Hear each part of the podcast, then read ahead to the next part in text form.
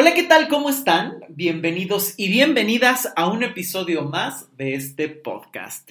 Yo soy Luis Miguel Tapia Bernal y me da muchísimo gusto que me estés acompañando un jueves más con un nuevo episodio para hablar de temas bastante interesantes y más ahora que estamos hablando de esta serie de programas acerca de las relaciones tóxicas y que ya van varios episodios que si no has escuchado te invito a que lo hagas porque de verdad estamos analizando a partir de este concepto que puede estar muy de moda. Eh, realmente las relaciones que estamos construyendo, qué sí es tóxico, qué no es tóxico y de qué manera se puede colar en toda la vida porque está presente en la forma en la que te puedes comunicar, en la forma en la que amas, en la forma en la que trabajas o incluso hasta en la forma en la que tienes o gastas el dinero. No se pierdan estos episodios, ahí los van a encontrar en el historial, ya saben que pueden encontrar estos episodios en Spotify, en Apple Podcast, eh, también en Amazon Music y por supuesto en mi página web luismigueltapiavernal.com donde además van a encontrar artículos y toda la información sobre consultas individuales y de pareja. Y bueno, pues el día de hoy, continuando con esta mm, serie, llegamos a un tema que no saben las ganas que tenía de tratar, porque creo que hay mucho en juego y puede ser el punto de partida para muchas cosas, pero también hay muchos mitos en torno a las familias tóxicas. Y este es el tema del día de hoy, familias tóxicas. Y es que hay muchísimo que decir. Creo que vivimos constantemente en una sociedad que ha estado eh, mitificando, romantizando profundamente las relaciones de familia, donde o se ve como algo que vives peleado eternamente y te tienes que independizar o del que no te puedes eh, huir, del que no te puedes ir eh, porque te tienes que quedar todo el tiempo. Entonces, de verdad que es un tema que da para mucho y que es muy complejo y que me gustaría empezar eh, manejando o hablando el tema de qué sería una familia tóxica, ¿A qué nos referimos con una familia tóxica para por lo menos saber de qué estamos hablando. Como ya lo vimos o lo escuchamos en el podcast de relaciones tóxicas, sería una relación familiar donde hay un vínculo sanguíneo, no estamos hablando de estas relaciones elegidas, como lo puede ser una relación de pareja o una relación de amistad o una relación laboral. Ahí tú eliges eh, entrar en la relación, permanecer en la relación o terminar. Inclusive, aunque a lo mejor tú hayas elegido a tu pareja y hayan tenido hijos, seguirán manteniendo un lazo frente a los hijos como padres, pero la relación de pareja que es elegible se puede terminar, se puede transformar y se puede llevar a cualquier otro punto. Aquí nos estamos enfocando en estos lazos sanguíneos no elegidos, con la familia con la que naces, papá, mamá, hermanos, tíos, abuelos, toda esta familia que está ahí, que al no ser elegida tiene unos lazos irrompibles sanguíneos, pero que también implica toda una serie de representaciones de, de muchas maneras. ¿A qué me refiero con estas representaciones? A que empezamos a generar y a dotar a cada persona de roles o características que tienen que cumplir. El papá tendría que proveer y cuidar, la mamá tendría que ser súper amorosa, el hermano tendría que ser siempre el que esté ahí contigo para jugar y si es el mayor te guía y si es el menor admira. Eh, si estamos ante los abuelos, los abuelos siempre son maravillosos, cariñosos.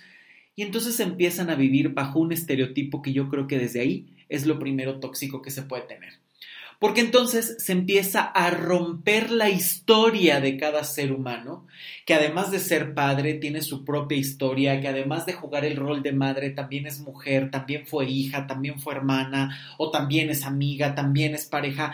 Cada persona tiene una serie de roles que llevan a construirte a lo que eres.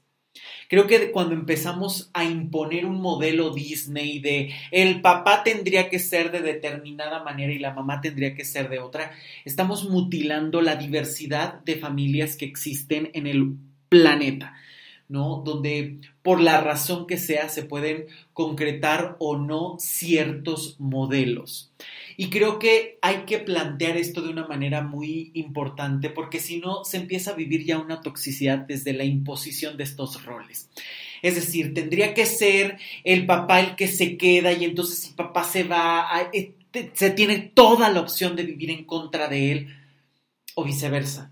Si se queda, entonces es lo más maravilloso y entonces empiezas a generar ideas que normalmente pueden desplazar, por ejemplo, a las familias que han perdido a uno de los miembros, que por elección, por decisión personal o por cualquier razón no podemos vivir tipificando a las familias como una sola cuando hay una diversidad enorme.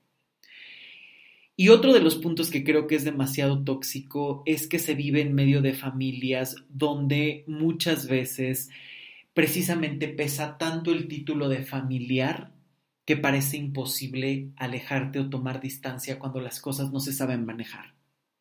Y esto pasa mucho. Infinidad de pacientes llegan diciendo es que quiero tener una buena relación con mi mamá, con mi hermano, con mi eh, primo, pero a final de cuentas siempre termina mal porque me traicionan, me incomodan, siempre tienen malas palabras, malas frases, pero como es mi papá, pero como es mi mamá, pero como es mi hermano, parece que no puedo hacer nada. Y esto es una mentira. Porque muchas veces tienes todo el derecho de ponerte a salvo o preservarte cuando hay dinámicas que son realmente destructivas. Y en la familia se puede dar muchas de ellas porque además está justificado social y hasta sanguíneamente. Bueno, pero si hay un lazo familiar no te puedes ir, entonces pareciera que se vuelve un destino y una condena a la par. Cuando también es necesario a veces tomar una buena postura, una buena distancia, y que a veces ese es el acto verdadero de amor. El decir, necesito ponerme un poco distante de ti porque si no, esto no nos va a llevar a nada ni a ti ni a mí. Y creo que esto sea mucho, ¿no? Y muchas veces no se da cuenta en las personas de todo lo que está implicado en los lazos sanguíneos y empiezan a vivirse en mil cosas porque pues a veces dentro de la propia familia están los enemigos que roban la paz en nombre de esos vínculos bajo los cuales te tienes que tolerar todo. Y esto yo creo que es uno de los principios más tóxicos que hay. Porque puede haber robos, abusos, violaciones, discriminación, violencia verbal, física, económica, chismes, envidias, pleitos entre hermanos, silencios prolongados, o sea, dinámicas que pueden ser sumamente desgastantes, que sabemos que esto es uno de los elementos fundamentales de una relación tóxica, desgastar, eh, que realmente te llevan a no poder construir nada o incluso a destruirte, eso es una relación tóxica.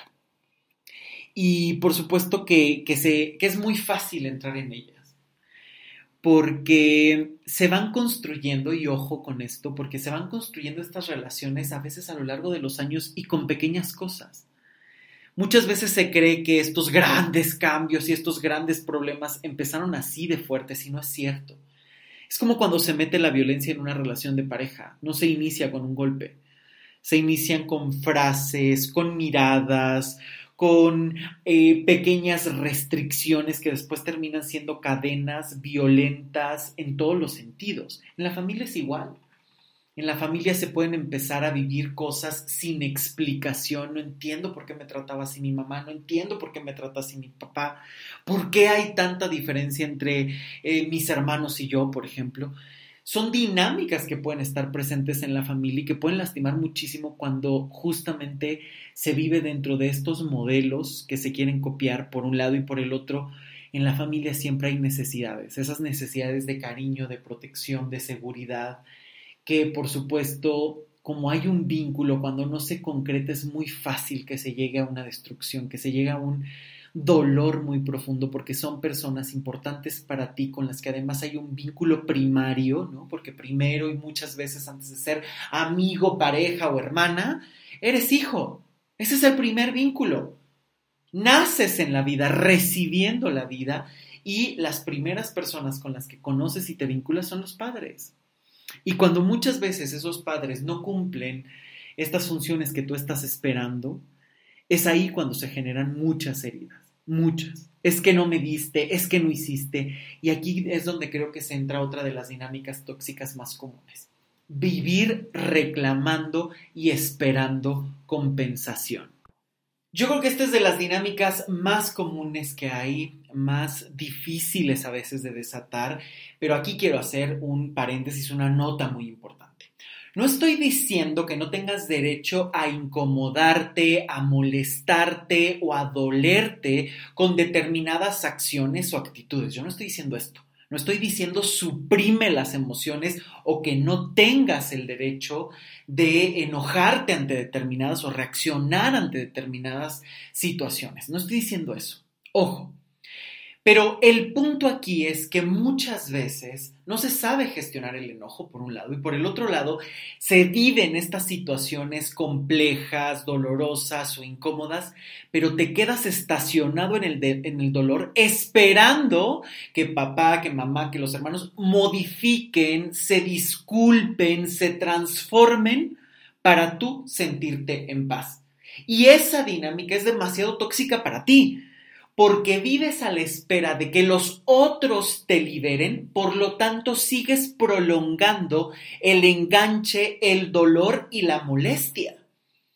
Y además no modificas nada, porque te mantienes en una dinámica que puede ser dolorosa, te mantienes en una dinámica de espera, donde lo único que lo va a resentir es el tiempo, es tu vida, son tus sueños, porque todo está paralizado esperando lo que no ha llegado y que a lo mejor no va a llegar. Porque muchas veces estás esperando la modificación del otro y ahí siéntate y espera, porque difícilmente va a depender de ti. Porque además volvemos a lo mismo, por eso es tan importante a veces recurrir eh, a tener estos elementos claros. Siempre hay que tenerlos claros y siempre hay que pedir ayuda, porque es bien fácil y más en las relaciones de familia caer en puntos ciegos porque como llevas años conviviendo con esas dinámicas, muchas se han vuelto cotidianas, normales, las has normalizado de una manera tal que para ti no existe otra forma posible de relacionarte.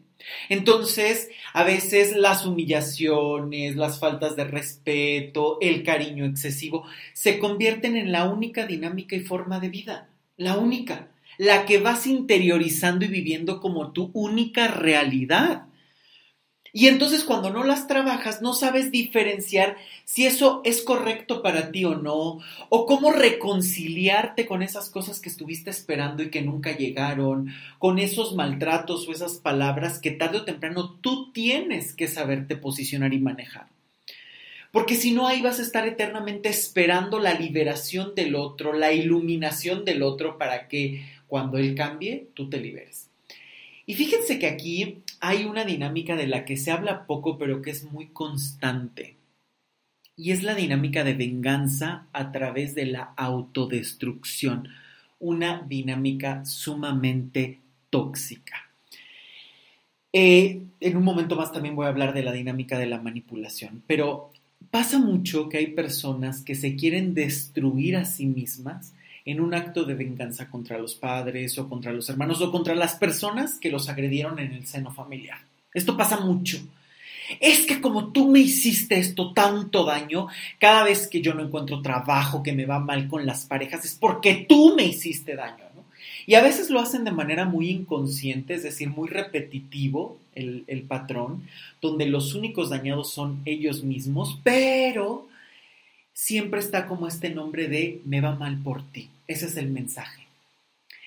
Y a veces lo hacen de una manera muy clara, muy confrontativa, ¿no? Cada relación que termino de pareja regreso con mi papá o con mi mamá y le digo, es que es por tu culpa, porque tú no me amaste, porque tú no te quedaste, mira lo que me hiciste. Y entonces estás en un círculo de autodestrucción donde nadie más te hace daño más que tú porque lo prolongas. Y entonces se dan estas dinámicas vengativas, ¿no? Estas dinámicas que tratan de incomodar al otro, quién sabe si se logre o no, porque dependerá de la otra persona y del vínculo que hayan mantenido, pero eh, que sí está siempre y constantemente. Y por eso es tan inconsciente, por eso es tan importante ir a terapia, porque si no muchas veces todos estos eh, puntos ciegos en los que caes, difícilmente los vas a descubrir solo. ¿Cómo saber si estás en una dinámica de autodestrucción por venganza? O por simplemente repetir un patrón, o porque te dijeron que así era la única forma de vivir y que no has encontrado tu propia forma de desligarte de lo que te enseñaron y aprender a construir lo propio porque te sientes desleal o porque no tienes otras herramientas para construir algo distinto. Y ya ni qué decir de estas personas que constantemente utilizan esta historia dolorosa o incómoda que hayan vivido en la familia justamente como una herramienta de manipulación para los demás. Y esto pasa muchísimo y es una dinámica muy perversa y muy dolorosa para quienes la padecen. Estas personas que es que mi mamá me maltrató, es que mi papá fue el terrible y entonces tengo todo el derecho de vivir así, de ser así, porque vengo muy herida o muy lastimado y están reproduciendo todo el tiempo este discurso, pero que siempre se presentan como, pero es que estoy bien, a mí me va bien, yo todo está tranquilo, pero mira, me he sobrepuesto a estas cosas y de repente empiezan las peticiones, la manipulación, el control a través del pobretear a las personas, a través de creer que la han pasado tan mal y que en realidad lo que están haciendo es venderte el dolor a cambio de ayuda o a cambio de conseguir lo que esas personas quieren. Es un acto completamente perverso, porque muchas veces, y esto es lo más común, vivir en este papel un tanto de víctima donde terminas siendo victimario, ¿no?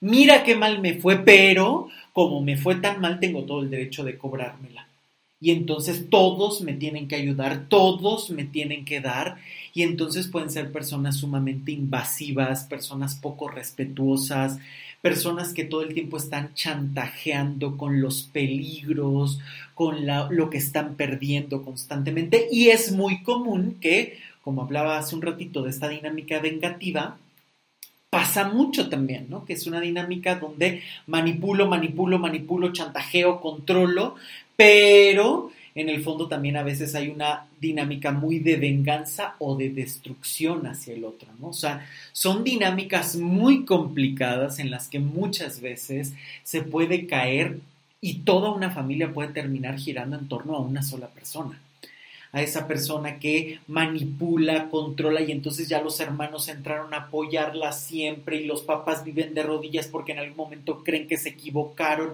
o a lo mejor sí cometieron alguna omisión o algo y entonces estas personas se convierten en verdaderos monstruos que viven cobrándosela a la familia día y noche y buscando adeptos para exponer a las personas. Mira qué mala fue mi mamá y me hizo y me dijo y tal.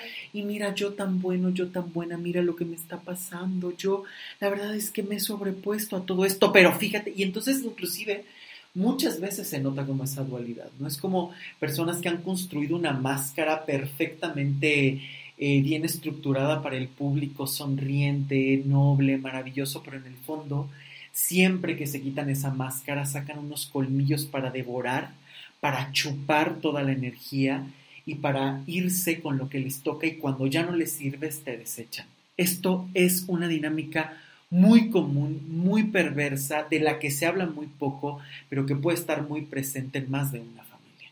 Y hay que tener cuidado porque estas personas pueden ser sumamente tóxicas, sumamente vengativas, rencorosas y sobre todo destructivas.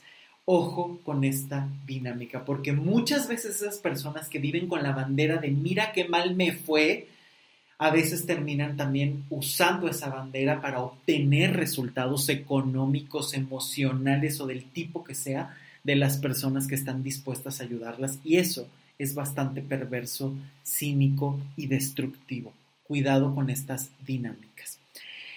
Y que también se dan mucho, ¿no? Porque no solo en estos personajes que han construido estas máscaras buenas, nobles, pero que en el fondo guardan un enojo muy grande y que muchas veces no se quiere vivir. Yo creo que esta es una de las prácticas más tóxicas que existe actualmente, que es el hecho de vivir negando estos sentimientos muy profundos que muchas veces cuesta reconocerlos, pero que están ahí operando en todo momento que a veces hay personas que justamente contra la familia, los padres, los hermanos, cargan un odio tan profundo, pero que siempre están maquillándolo, siempre están buscando ocultarlo, pero que en realidad son bombas de tiempo contra todos los demás, porque persona que quiere contenerla, que quiere cuidar a esa persona, siempre termina explotando de una manera eh, brutal, porque claro, el odio no se puede ocultar por mucho tiempo. Por eso hay que saber manejar el enojo, porque o te terminas destruyendo a ti o terminas destruyendo a otros si no lo sabes manejar.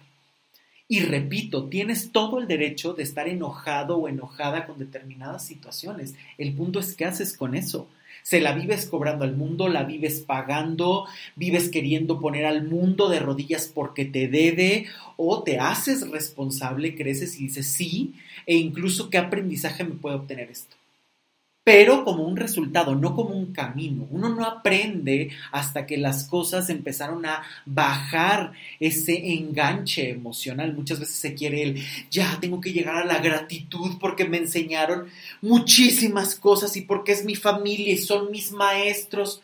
Pero si en el fondo sigue habiendo dolor, rencor, odio, digas lo que digas de palabras positivas, tarde o temprano esa mierda que cargas te va a terminar batiendo los pies a ti y a las otras personas, tarde o temprano te guste o no. Porque si vives negando tus emociones más profundas, eres rehén de ti mismo y eres una bomba de tiempo en cualquier momento y en cualquier situación, porque además cualquier cosa te lo puede disparar. Cualquier cosa puede activar esa bomba.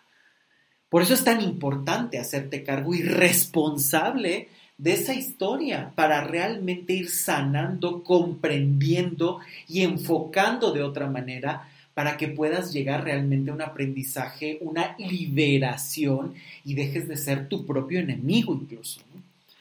Y por eso es tan importante, porque justamente en el tema de la familia eh, es muy fácil no ver muchas cosas. ¿no?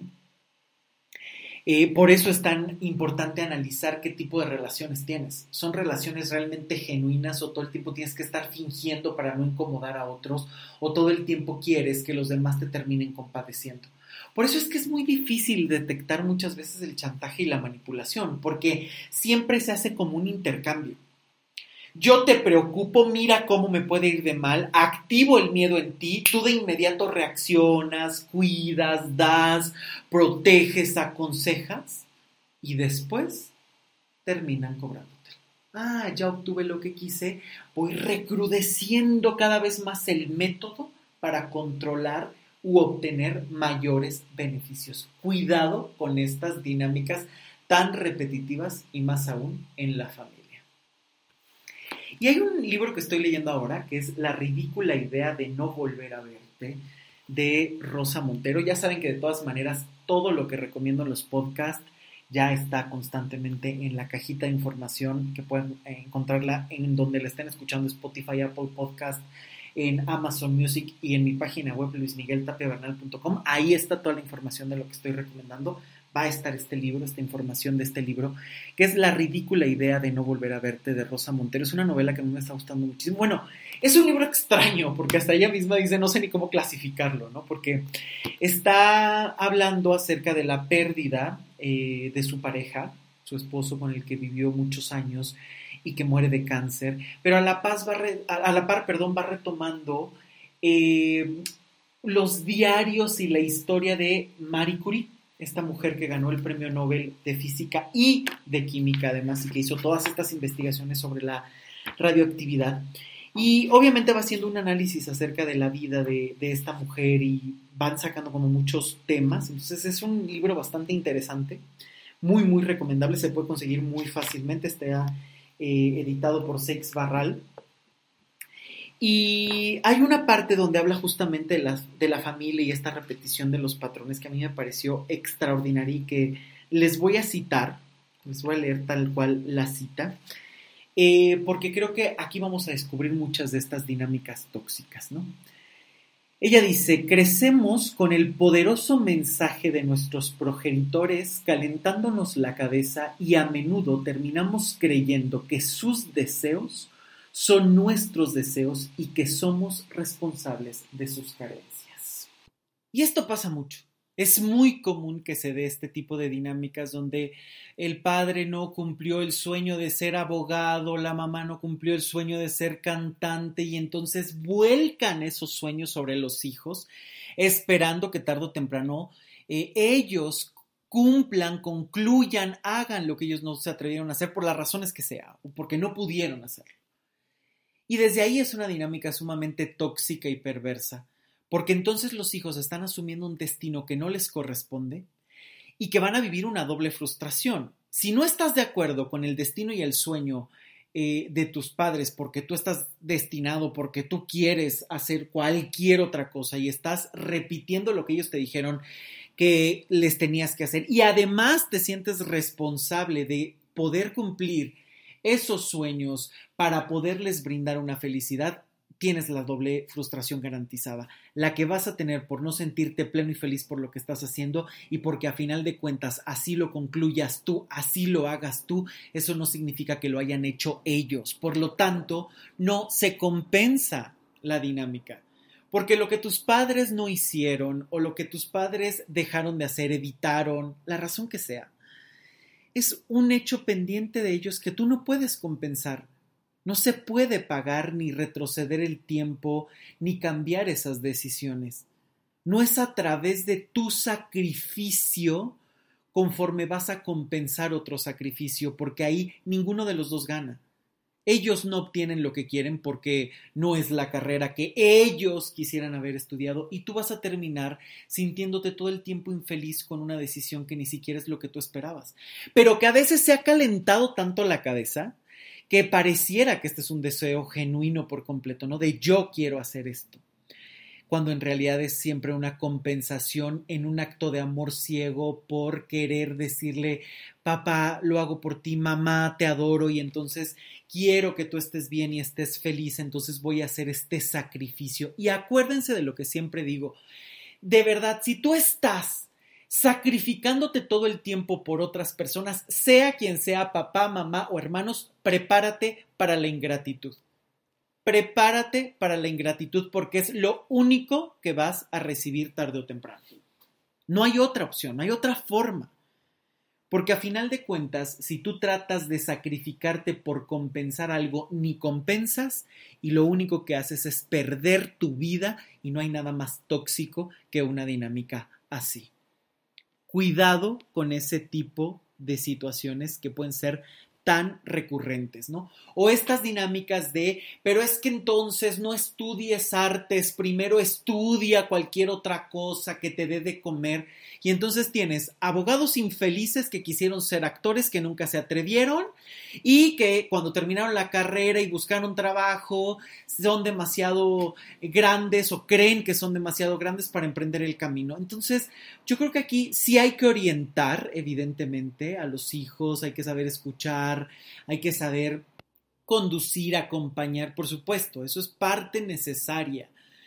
Pero también hay que dejar estos ámbitos de libertad, de elección, eh, que también son sumamente necesarios. Y es aquí donde quiero hablar de algunos modelos tóxicos de familia que son sumamente comunes y que pueden generar dinámicas tóxicas. Ojo, para que esta dinámica sea tóxica es porque es el modelo predominante y repetitivo.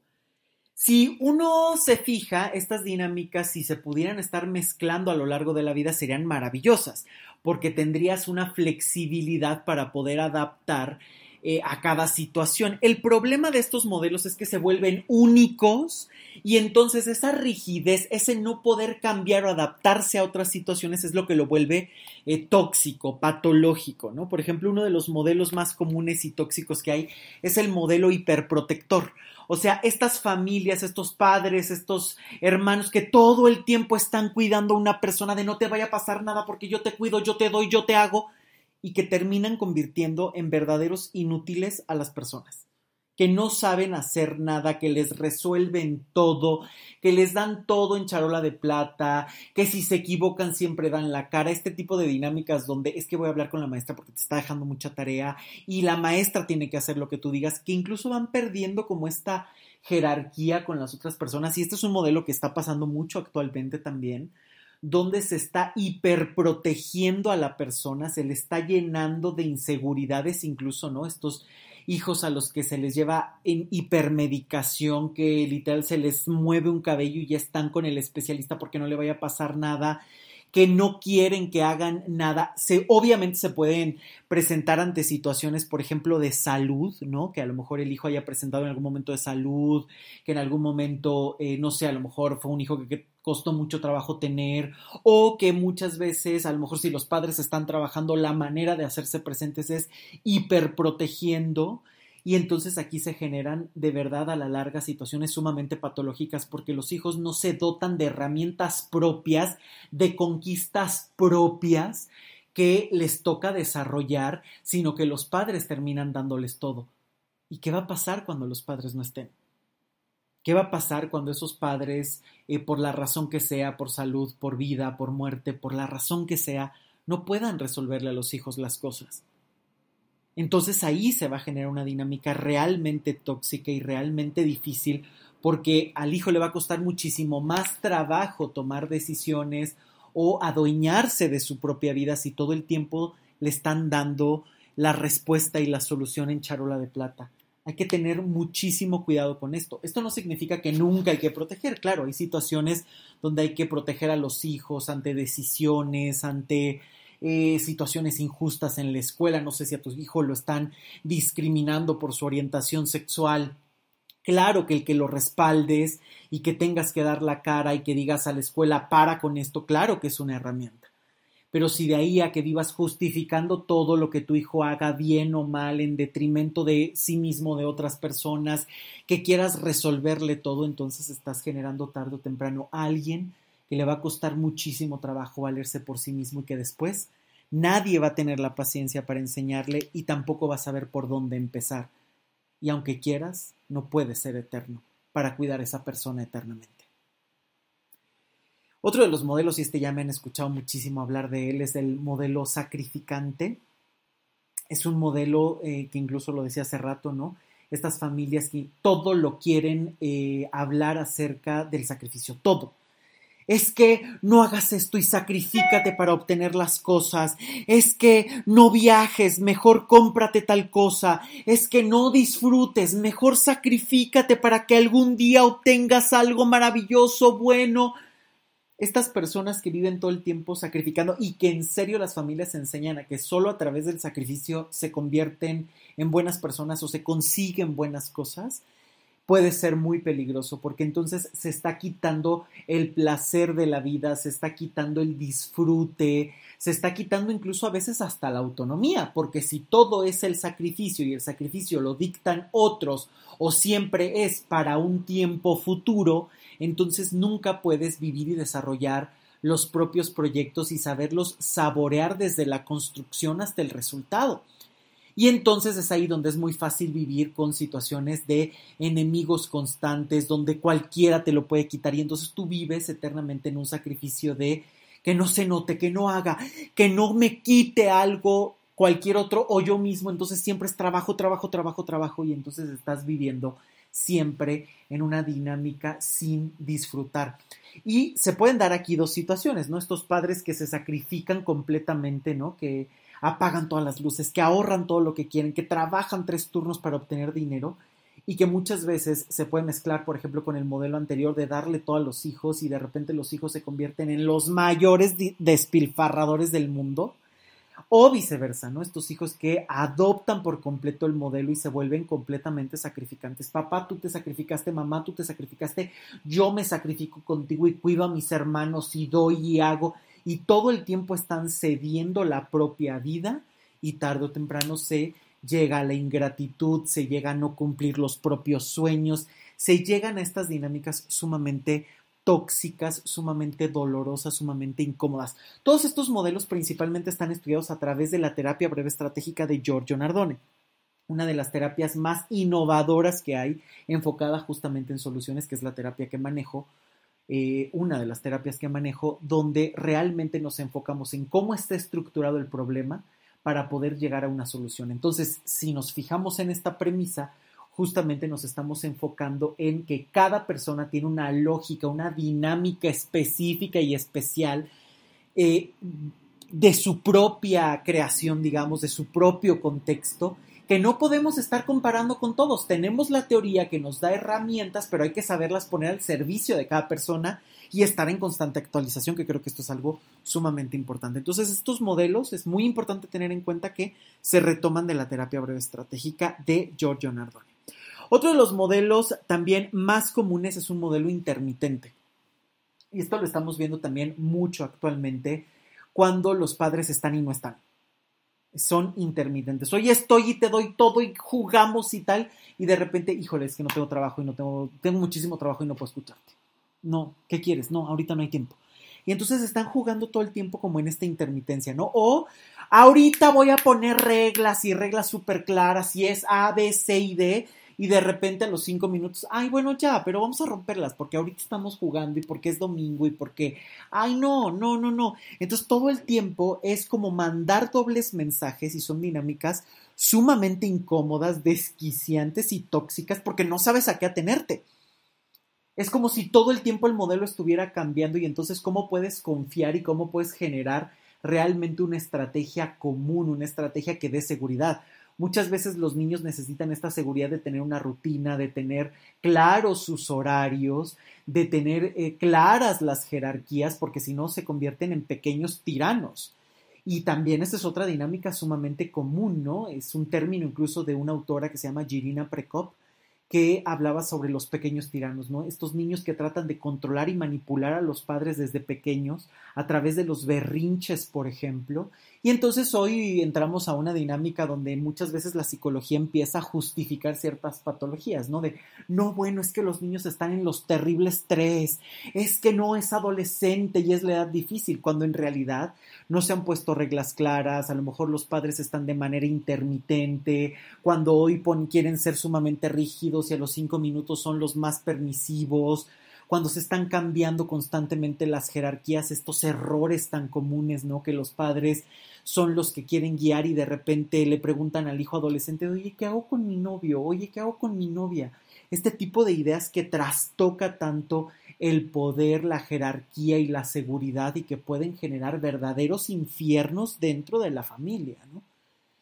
Eh, por supuesto que hay situaciones, por supuesto que hay edades, por supuesto que hay cambios, pero no podemos vivir patologizando y justificando las cosas cuando muchas veces te quedas en la superficie de un concepto y no se ve la dinámica real que hay de fondo. ¿Qué lugar estás ocupando ante tu familia? ¿Cómo te estás posicionando? Hay otra dinámica también que es el modelo eh, autoritario, que es uno de los más comunes y que están súper en contra infinidad de personas, pero que a veces es uno de los que si se sabe manejar, puede ser muy bueno. El modelo autoritario es estos padres o madres que dicen, es así porque yo digo y te callas y no hay posibilidad de negociación. Punto. Y que es un modelo que ha ido un poquito bajando la guardia, inclusive muchos padres eh, que vivieron en estos modelos quieren con sus hijos replicar cualquier otra cosa, ¿no? Ser sumamente amigos, buena onda, bonachones, negociarlo todo.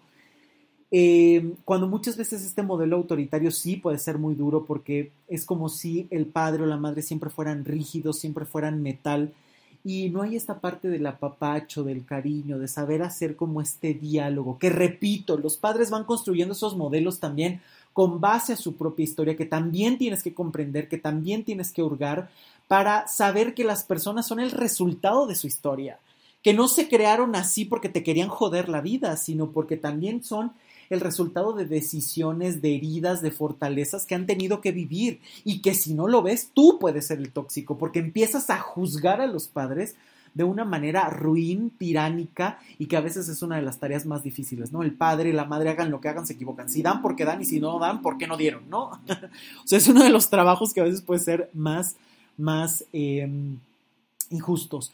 Y bueno, el modelo democrático permisivo, que ya saben, este ha hablado un montón, ¿no? Esta parte donde los, eh, donde los padres quieren ser amigos de los hijos, donde no hay jerarquías, donde el hijo se convierte en quien tiene la voz mandante y entonces, ay, no importa, aquí no hay jerarquías, todos vivimos como en comuna, todos decidimos, esto genera mucha inseguridad, ¿no? Se cree que es uno de los modelos mejores porque realmente eh, te acercas a los hijos, pero no es cierto, no le estás dando una seguridad de aquí también hay alguien que te respalda y sabe por experiencia, por años, algunas cosas más que tú y las que no me puedo hacer cargo para encontrar respuestas y soluciones. Y por el otro lado también te encuentras con que esta dinámica puede ser sumamente tóxica porque se puede estar perdiendo la jerarquía y el poder y cuando tu hijo sale al mundo exterior le va a querer hablar al jefe como si fuera su amigo o terminarle mandando y a veces esto no siempre se va a permitir. Además de que es una de las dinámicas que más termina encadenando y el por qué muchos hijos no se van es que ¿para qué me voy si aquí soy el mejor amigo de mi mamá, el mejor amigo de mi papá y entonces me quedo aquí toda la vida y mi pareja tiene que venir a meterse con mi familia y si no, pues prefiero a mi familia que a mi pareja o que a mis proyectos y entonces ahí muchas veces vas cortando tus propias alas por quedarte en la familia en lugar de ir a explorar el mundo, de explorar tu vida, eh, porque justamente en el modelo democrático es difícil que alguien se vaya, es más fácil que alguien entre y entonces es un modelo que a la larga puede ser sumamente tóxico. Y aquí vemos que también hay otra dinámica y otros modelos tóxicos y terribles dentro de la familia, que es cuando los hijos viven aconsejando o guiando a los padres. De esto he hablado mucho, hay el podcast de la relación con la madre, la relación con el padre, cuando los hijos tratan de solucionarle la vida o compensar a los padres, que, repito, no hay forma de hacerlo, porque a veces terminas quitándole hasta la dignidad al padre, ¿no? O sea, es como si, como claro, te fue tan mal y yo te tengo que compensar sin darte cuenta que tu padre, tu madre, tarde o temprano haya pasado lo que haya pasado, se levantaron y continuaron con esa historia. Y ya ni qué decir de estas dinámicas donde realmente las, eh, los hijos se convierten en las parejas de los padres, ¿no? Eh, el papá queda viudo y de repente el hijo, la hija, porque a veces esto ni siquiera distingue de género, se ocupa el lugar y entonces vive cuidando al padre en todo momento y de repente se voltean y dicen, ¿por qué no tengo pareja? Y entonces tú dices, oye, si tu pareja es tu padre, haces todo con tu padre, es tu prioridad tu padre, evidentemente te vas a quedar sin pareja. Porque entonces ya sería una trieja o ya sería un trío, no sería una pareja. O esta parte, ¿no? También las madres que se quedaron sin los padres porque los abandonaron y demás, y los hijos o las hijas ocupan ese lugar y entonces son la mejor pareja, deciden que se ponen, se acompañan juntos y demás, entonces desde ahí ya no se hace muchas veces la propia vida, ¿no? Y esto no significa que haya que romper por completo y decirme alejo, no, significa que ocupes el rol, que sepas de dónde vienes y por qué estás ocupando esos lugares y que sepas esquivarlos para que las cosas ocupen su lugar. Porque si sigues ocupando roles que no te corresponden, es como vivir con una herida abierta. Es exactamente igual que estas personas que viven reclamándole todo el tiempo al papá o a la mamá lo que me diste y lo que no me diste, o estas personas que todo el tiempo están en la añoranza. Es que me faltó que me dieras amor, es que me faltó que me dieras. Sí, pero, ¿qué haces tú ahora con eso? ¿Eres tu propio verdugo o usas tu historia para flagelarte o vas a usar esa historia como un trampolín para moverte hacia lo que tú sí puedes construir, hacia lo que tú sí puedes hacer? Eso ya es una decisión personal. Por supuesto, todas estas dinámicas que también pueden estar muy presentes de abuso, de golpes y demás, eso no quiere decir que te tengas que quedar a aguantarlo. Así te lo hayan hecho creer. Puedes mantener el vínculo con la persona, es decir, darle su lugar y reconocer que es tu padre, que es tu madre, y ese vínculo no se rompe porque es sanguíneo, pero la forma en la que te relacionas, te posicionas ante la persona, a veces es necesario ponerte a salvo y decir hasta aquí. A veces es necesario poner distancia para poder salvarte y para poder respetarlos también a ellos o para poder construir tu propia vida. Claro que hay familias tóxicas, claro que hay familias destructivas que engañan, que lastiman, que mienten, que roban, que abusan, claro que las hay. Y eso no significa que te tengas que quedar a cuidarlas, porque muchas veces eh, la víctima es quien carga con la vergüenza de los actos de la otra persona. ¿Cuántas veces la, la, víctima se siente culpable por lo que pasó y carga con esa vergüenza en lugar de que la cargue el abusador, el violentador o quien lo haya hecho? No podemos cargar con responsabilidades que no son nuestras. No se puede. Y mucho menos cuando otra persona ha sido quien ha agredido. Por eso es tan importante pedir ayuda. Y más en esas situaciones y más con la familia, porque ahí es donde hay grandes chantajes y grandes pantanos que te pueden mantener por años anclado en una dinámica destructiva, tóxica, donde vives compensando, donde vives cuidando o donde vives esperando y que tarde o temprano lastima tu vida y la de los demás y que además puede ser una cadena porque la puedes llevar a tus relaciones de pareja, tus relaciones de trabajo, con tus propios hijos, en donde sea. Tu historia te acompaña y más si no la trabajas y más si no te adueñas de ella. Esto todavía se vuelve muchísimo más fuerte, muchísimo más aguerrido, muchísimo más complejo, porque entonces te llevas a más personas en esta dinámica, ¿no?